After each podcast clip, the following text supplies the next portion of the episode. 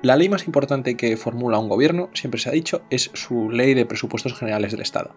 Esa es la ley en la que van los ingresos, los gastos, es la estructura, el esqueleto político de lo que va a hacer el gobierno en el año siguiente, porque las cosas que hace costarán dinero o recaudarán dinero. Entonces, siempre se ha dicho que el proyecto de ley de presupuestos es el ethos de cualquier gobierno.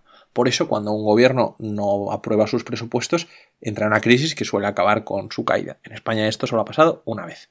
Ahora mismo estamos en otoño y se están elaborando los presupuestos para el año 2023. Son los últimos presupuestos de Pedro Sánchez antes de las elecciones que vendrán en noviembre, cuando acabe la legislatura. Entonces, bueno, ¿qué contienen exactamente los presupuestos generales del Estado? ¿Por qué son una ley tan fundamental? ¿Y eh, en qué paso estamos de aprobarlos, Nico? Bueno, Alfonso, pues como dices, estos son los últimos presupuestos previos a las elecciones y esto está causando eh, que sean del tono que son. Son, como, como, los llaman, son unos presupuestos sociales eh, que, lo que lo que hacen es aumentar en un nivel masivo el gasto social. Bueno, entonces esto es lo que estamos escuchando en, en titulares, en telediarios, pero ¿a qué nos referimos con gasto social? ¿Qué significa aumentar el gasto? Y bueno, si aumentas el gasto y aumentas los ingresos, en principio no habría ningún problema. Vamos a meternos en detalle en cada una de estas cosas y un poco a desmontar los problemas que se han visto con estos presupuestos. Que desde luego es que se están utilizando, casi me atrevería a decir, como, como un arma electoral. Es que es muy interesante en, en, política, sobre todo, el uso del lenguaje, ¿no? Cuando lo están llamando presupuestos sociales, pues ya tenemos la connotación que eso tiene, ¿no? Son los presupuestos buenos que van a ayudar al conjunto de la sociedad, especialmente a las clases más desfavorecidas, pero vamos a ver qué hay detrás, ¿no? Porque los presupuestos no pueden ser, no pueden ser un arma ideológica, porque, como ya hemos dicho, son, son, la, base, son la base del Estado. Eso es. Entonces, eh, se suelen dar de bruces con las duras realidades del día a día. Y si no se hacen pensando en esas duras realidades, los que nos damos de bruces con las realidades somos los ciudadanos. Entonces, eh, como dices, es, la base fundamental del funcionamiento de un Estado durante, durante el año siguiente a la elaboración. Estamos elaborando ahora mismo, en los últimos meses del año, los presupuestos de 2023. Los presupuestos comprenden la, la totalidad de gastos e ingresos de las entidades del sector público. Es decir, desde los gastos del Estado hasta de las empresas estatales. En España se hacen presupuestos como a tres niveles, a nivel central, a nivel regional o autonómico y a nivel local. Los más importantes y que engloban a todo son los del nivel central, el nivel estatal, que es los que vamos a comentar hoy. A nivel estatal lo que se establecen son unos límites de gasto en cada una de las categorías en las que se puede gastar el dinero público. Estos son en la mayoría de los casos. Luego hay en otros casos, que es principalmente en empresas públicas, en los cuales lo que se establece son estimaciones de gasto. Es decir, no hay un techo fijo eh, que limite el gasto como puede ser el de la Administración General del Estado, organismos constitucionales o, por ejemplo, la Seguridad Social. Estos últimos tres se les pone un, techo. Bueno, es que previo, previo a un proyecto de ley de presupuestos, a que el, a que el gobierno lo apruebe, lo que tiene que aprobar como, como elemento separado es un techo de gasto, que es Curiosamente, es una de las únicas cosas sobre las que el Senado tiene veto. Porque normalmente el Senado cuando veta algo lo devuelve al Congreso y entonces el Congreso lo aprueba por su cuenta. Pues el techo de gasto es de las pocas cosas, y no, dirías, no sabría decir solo si la única, en la que el veto del Senado es eh, definitivo. Eso es, eso ahora lo comentaremos en más detalle en el proceso en sí, pero este techo de gasto se aprueba pues en los meses de verano. Y como vemos todo esto es un cometido enorme. Eh, es extremadamente detallista con cada gasto que se establece y el objetivo de este gasto. Entonces podemos decir qué es el gasto, para qué y cuánto. Todo esto está muy detallado en las distintas series eh, en las que están divididas los presupuestos. Las series son como, como tomos o casi libros eh, que detallan cada una de estas características. Hay serie roja, verde, amarilla, gris y azul, cada una hablando de un tema y complementándose entre sí. Entonces, un poco de, qué volumen estamos hablando, o sea, cuánto gasta el, Estado español y, cómo ha ido evolucionando en los últimos años, ¿no? Vamos a ponerlo en contexto con dos cifras, con el PIB español, que es el, tamaño, un, indicador del tamaño de la economía española a nivel anual, y también con, eh, que esto siempre utilizamos como nivel de referencia, con, con, las ayudas europeas, que ya lo hicimos en ese podcast y siempre volvemos a eso como baremo de cantidad esa de cifra dinero. mágica. Porque es que me parece útil cuando estamos hablando de cantidades tan grandes de dinero contextualizarlas de esta manera. Entonces, el PIB de España son 1,2 billones de euros, más o menos. Y las ayudas europeas a toda Europa, este paquete extraordinario de ayudas que se aprobó eh, debido al COVID, son 800.000 millones. Entonces, 800.000 es un poco menor que el 1,2 billones. Son cifras muy grandes, pero más o menos para ir haciéndonos a la idea. Cada trimestre, si dividimos el PIB de España, ese 1,2 billones, sería que cada trimestre más o menos es 320.000 millones. Esos 320.000 son del mismo orden de magnitud que los 800 estos que decíamos de nivel europeo. Muchos números, pero nos sirve en contexto, ¿no? Más o menos nos situamos, Alfonso. Nos, nos hacemos a la idea, nos hacemos a la idea, sí, sí. Vale. Entonces, los ingresos y los gastos que se planean, o sea, que se plantean a nivel Estado son 390.000, entre 390 y 490.000. ¿Vale? Entonces un poco más alto que lo que decíamos del PIB de un trimestre y más o menos la mitad de todas las ayudas europeas. ¿Vale? Esto es el gasto que plantea el gobierno El gasto que plantea el gobierno en los presupuestos. ¿Vale? Entonces, para el año 2023. para el año Vale. 2023 O sea, entero. un poco más que un tercio del PIB. Un poco más que un tercio del PIB, eso es. Y, como hemos dicho, planea más gasto que ingreso. Y esto se le llama déficit. Y esto es un, un problema a largo plazo. Esto es dar la patada hacia adelante. Y ahora nos metemos en esto, porque esto tiene unas... Bueno, es un problema, eh, nota, nota al pie, es un problema estructural de todos los países de la Unión Europea que se piensan que se puede gobernar creando déficit. Pero esto es otra. Esta Bueno, y una la Unión Europea ha puesto ciertos límites que se han cancelado debido a la pandemia. Eh, entonces, esto está permitiendo al gobierno jugar un poco más con, estos, con este aumento de déficit, por así decirlo.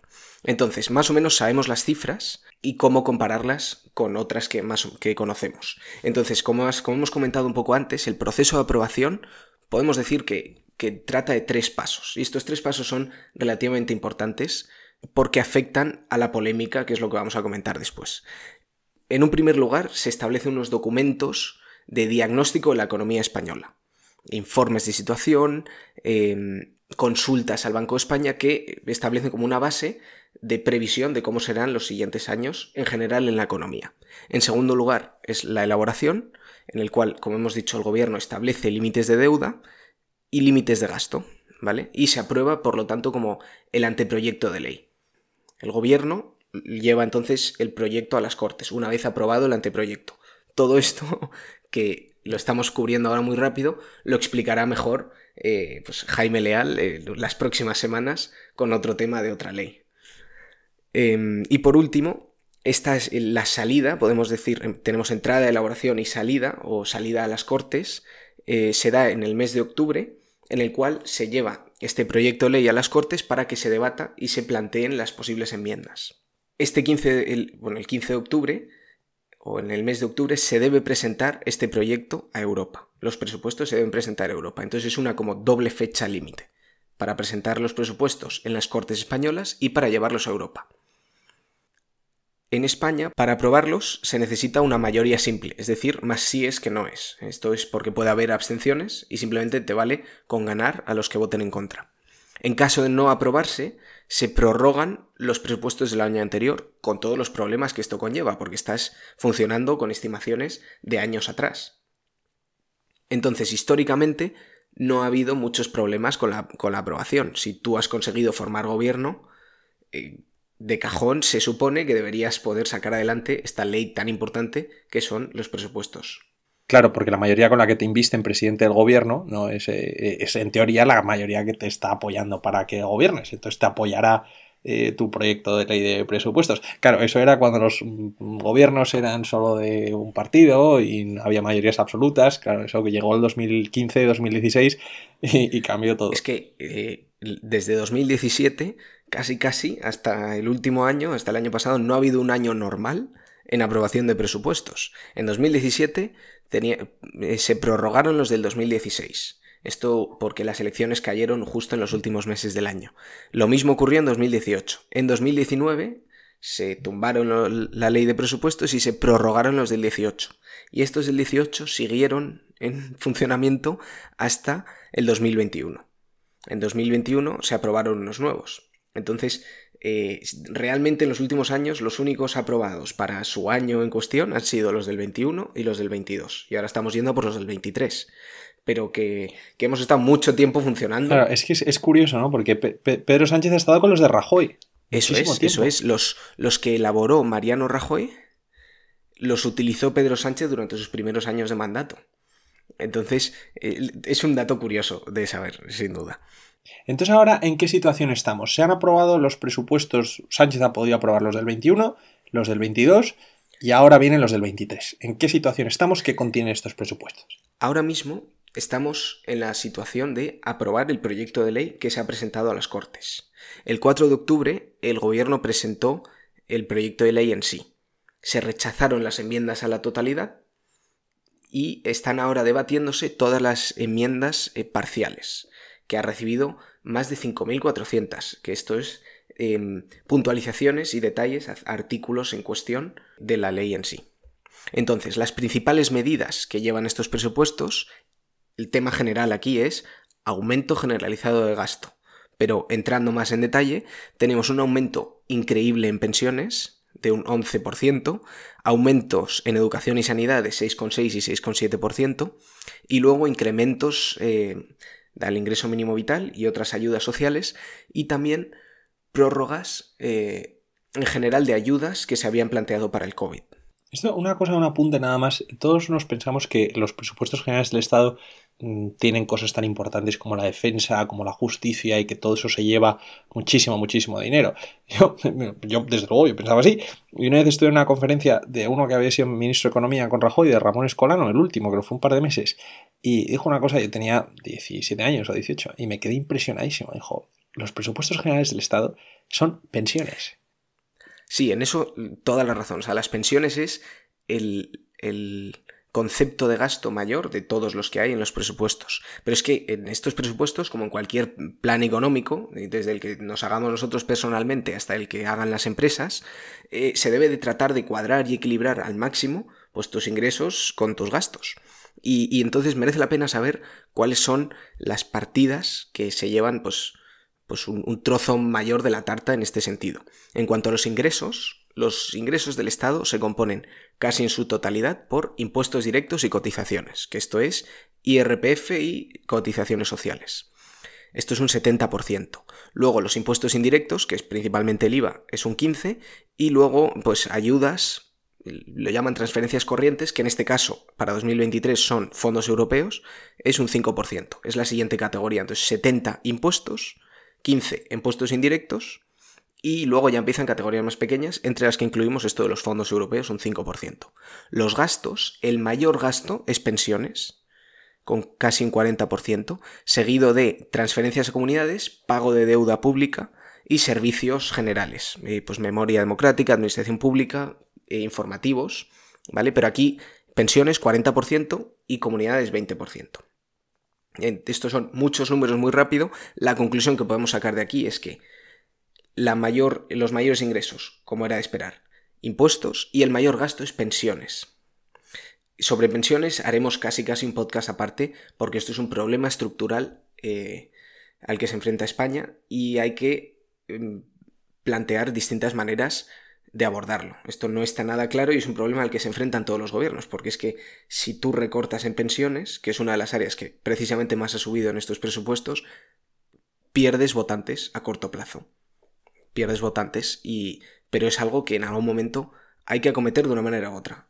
Entonces, bueno, ya tenemos un poco cuánto va a ir a cada partida de los presupuestos, pero ¿dónde está la polémica? ¿En qué son distintos de anteriores? ¿En qué se huele lo electoral? Básicamente. La polémica viene principalmente por dos, por dos patas, por dos lados. En primer lugar, desde el momento de la elaboración, eh, lo que decíamos de, que se necesitan saber las previsiones económicas, eh, Aquí ya empieza a haber desajustes.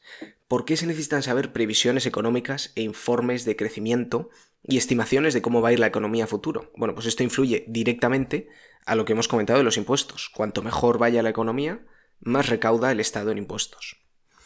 Entonces, unas previsiones de crecimiento altas permiten al gobierno eh, decir que va a tener más ingresos y por lo tanto hacer presupuestos más grandes en gastos, porque como decimos, tiene que ir siempre que sea posible equilibrados.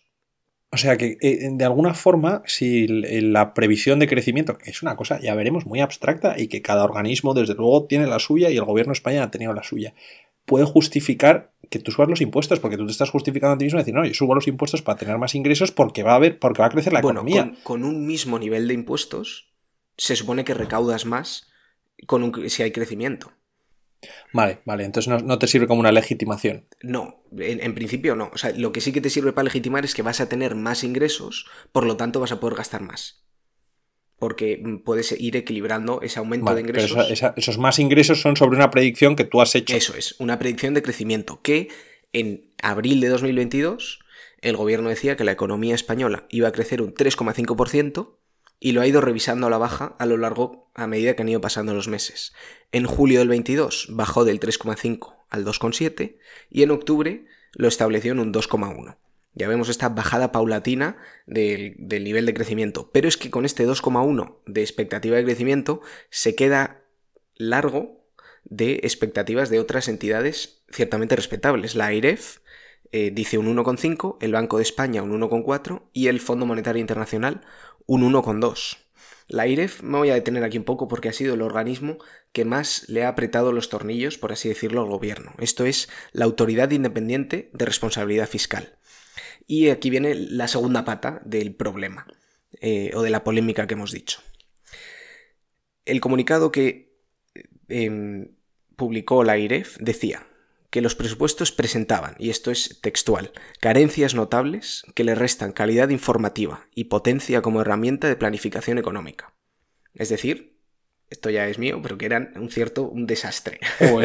y eh, porque... Es, es demoledor que el aire diga eso. Y lo decía principalmente por dos razones.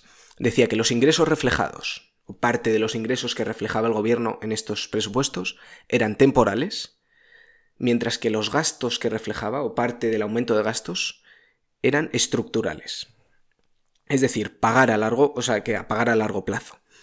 Y no todos los gastos que se iban a tener en 2023 estaban reflejados. Era demasiado optimista con los ingresos y demasiado conservador con los gastos. Me parece, me parece fantástica la frase. O sea, ¿no? los ingresos son temporales y los gastos son estructurales. O sea, usted no puede hacer frente, usted tiene una medida temporal para hacer frente a una cosa que está, está permanentemente, un problema permanente, un problema estructural recurrente. Entonces, vamos a ver en cada uno de estos dos temas a qué se referían. En cuanto a los ingresos, lo más importante es que el aumento se debe principalmente a los impuestos eh, de la banca y de las energéticas, también el de las grandes fortunas. Y para la parte de gastos, lo más significativo es el aumento de pensiones tampoco a los gastos está incluyendo toda la retaíla de medidas sociales que se han prorrogado para 2023. Aquí incluimos las ayudas al carburante, ayudas sociales, disminuciones del IVA mm, del gas y la electricidad. Es decir, estos ingresos de impuestos extraordinarios se van a acabar y los gastos de las pensiones van a seguir. Y entonces esto a largo plazo es, es demoledor, es, es pagar es pagar ahora y, aumentar la deuda a futuro. La Unión Europea ha reaccionado también, em, porque es que en cierta parte también eh, entra ella, porque parte de los ingresos que dice que va a tener el gobierno son los fondos europeos, que representaban un porcentaje significativo, y estos fondos europeos que el gobierno pone como ingresos que se van a usar, no están siendo usados en España. No se están usando. Porque Aquí volvemos, volvemos al tema de los, de los fondos europeos, que ya lo hablamos. ¿Dónde están? O sea, porque es como una especie de bienvenido Mr. Marshall. Todo el mundo habla de los fondos europeos, pero ¿dónde están? Los fondos europeos se supone que están, estos 800.000 a repartir a, Europa, de los cuales 140 le correspondían a España. España los iba a pedir, o se dividen estos 140 en dos, 70 y 70, eh, de los cuales 70 se tienen que devolver, 70 no se tienen que devolver, son a fondo perdido. Bueno, pues España pidió primero los de a fondo perdido y ahora según cómo los gastemos nos llegarán los de a devolver. Pues de todos los que hemos recibido se ha puesto en marcha un 46%, ¿Qué significa poner en marcha? Pues que se han realizado convocatorias, está en, movimiento la maquinaria de gestión, por así decirlo. Pero ejecutados, es decir, que el dinero haya llegado a la persona final que se lo va a gastar, un 20%. Un 20%. Y dos cifras más. Eh, de lo presupuestado para gastar en el 2021, se gastó un 27%. Es decir, de estos ingresos que dice el gobierno, que porque al final son ingresos que vienen de Europa que se van a utilizar para algo solo se gastó en 2021 un 27% y en 2022, durante la primera mitad, se ha gastado un 5,2%, un 5,2% de lo presupuestado por ciento.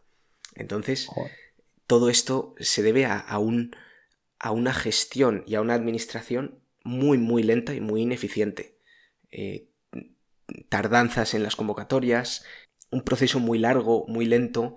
Lo hemos visto en las noticias con el tema de, las, de la fábrica de baterías de coches eléctricos que han dicho que si no reciben ayudas, que se van, porque es que están prometidas, pero no llegan. Europa, esto eh, se ha enfadado, de hecho ha habido un comunicado reciente de que España prometió a finales del 21 tener una herramienta para poder hacer seguimiento de estos fondos y pidió nueve meses y, no están aquí, no está aquí la herramienta. Y también, ya es el último tema de la Unión Europea, tiene unos límites de gasto y de déficit en de, perdona, de déficit y de deuda que se han cancelado por el COVID, que se ha prorrogado su cancelación un año más. Y esto le ha dado más juego al gobierno para aumentar los gastos. Pero eh, pues esta es la situación hasta ahora. Los ingresos temporales, eso, y como te has dicho, esta es la frase que lo resume, y los gastos estructurales. Y parte de los ingresos que no se sabe si se están utilizando. O sea, se sabe que no, pero no se sabe mucho más detalle. Y todo esto nos lleva pues ahora a todo todas las negociaciones políticas que está habiendo. Es que es, impresionante porque son unos presupuestos que es que están parece que son eh, castillos en el aire, ¿no? Porque eh, todas las cosas sobre las que se cimentan no han llegado, no han acabado, pueden ser temporales o son simplemente predicciones que, que desde luego no son, es que son un punto más de lo que dicen todas las instituciones económicas, ¿no? Entonces, claro, podemos pensar que son los presupuestos viciados para las elecciones. Hombre, es esto es como lo que respondí la última vez. No creo que lo hagan. O sea, me cuesta creer que lo hagan aposta. Em, pero un cierto componente electoralista es que me, cuesta decir que no lo tiene. Me cuesta decir que no tiene un componente electoralista. Y me voy a quedar ahí. Qué diplomático, Nico. Qué diplomático, Nico.